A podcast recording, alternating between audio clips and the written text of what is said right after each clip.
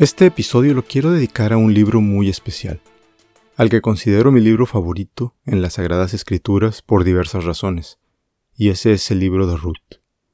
Además de narrar una extraordinaria historia protagonizada por mujeres y de tener una relevancia en el futuro de la historia del pueblo hebreo, es una excelente muestra de humildad y amor durante las difíciles etapas del periodo de los jueces. Noemí es una mujer hebrea que vivió durante épocas de hambruna en Belén, y junto con su esposo y sus hijos se fueron a vivir a Moab.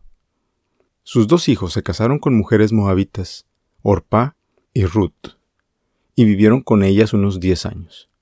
Luego murieron. Noemí también enviudó durante ese tiempo.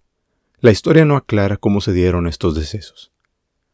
Es interesante calcular que la edad de Noemí pudiera rondar en no más de 50 años, mientras que Ruth y Orpa no pasarían de los 30.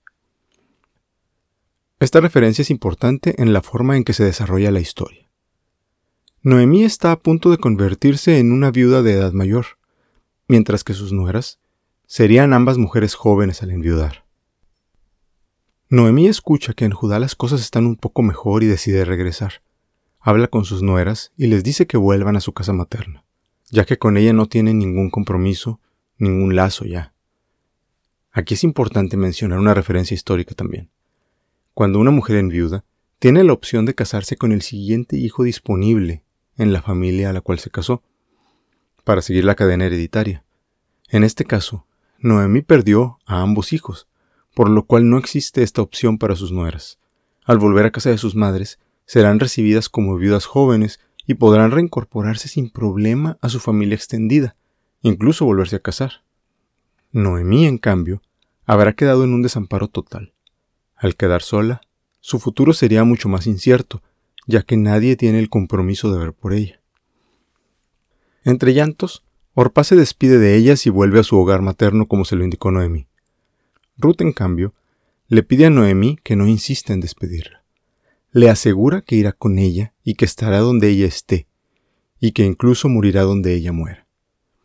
Este párrafo siempre me ha parecido uno de los momentos más conmovedores en las escrituras. Al llegar a Belén, para poder comer, Ruth se dirige a los campos a espigar lo que dejan los segadores. Este es un detalle de suma importancia. En el libro de Deuteronomio, la indicación de Dios a su pueblo es muy clara respecto al apoyo a los pobres.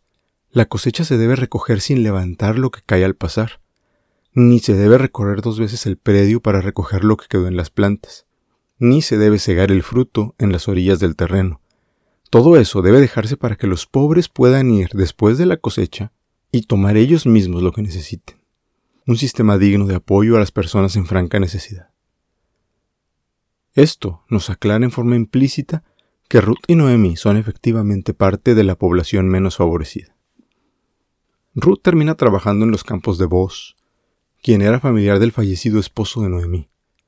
Boz muestra interés en Ruth al verla trabajar en sus tierras, y al enterarse de quién es, le ofrece cierta protección y trabajo.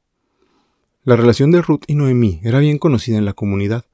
Los cuidados de Ruth hacia su suegra, a quien prácticamente convirtió en su madre adoptiva, la evidenciaban como alguien de gran calidad humana. Cuando Noemí se entera con quién ha ido a trabajar Ruth, se alegra al recordar la relación de Boaz con su esposo. Él tenía derecho como siguiente esposo sobre las mujeres en la línea de Noemí. Pero en realidad había otro hermano que llevaba prioridad. Cuando vos cae en cuenta de que él es el segundo en la línea de derecho hereditario, habla con este otro hermano frente a un panel de ancianos, en una especie de tribunal de testigos, y le pregunta si está interesado en ejercer su derecho familiar. Este declina y cede ese derecho a vos. Vos declara públicamente su interés en redimir su derecho familiar para tomar responsabilidad sobre las posesiones del esposo de Noemí, y tomar como esposa a Ruth. Así se casan y tienen un hijo a quien llaman Obed. Noemí es aclamada por las mujeres del pueblo, quienes reconocen lo bendecida que ha sido al tener la protección de vos y sobre todo el amor de su nuera, casi su hija adoptiva, ya que ahora, como parte de una familia extendida y con un nieto, vivirá una vejez tranquila y su espíritu estará en paz. reconocen todos que al amor de Ruth se le compara con el amor de siete hijos. Obed crecerá y llegará a ser padre de Jesé. Jesé crecerá y será el padre de David. A mí no deja de impactarme el punto más profundo de esta historia. Un par de mujeres que pudieron haber roto su compromiso para el bien de la más joven, deciden permanecer unidas, ya sin lazos de familia, y cuidarse mutuamente. Las cosas cambian con el tiempo, y su futuro incierto se transforma en una bendición que protege la vejez de Noemí y brinda una nueva vida a Ruth.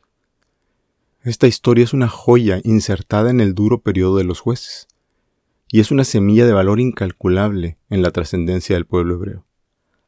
Así de grandes pueden ser las relaciones entre familia anexa, padres adoptivos, hijos adoptivos.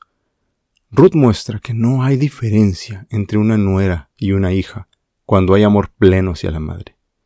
De la misma forma que términos como medios hermanos salen sobrando en el vocabulario de una verdadera familia.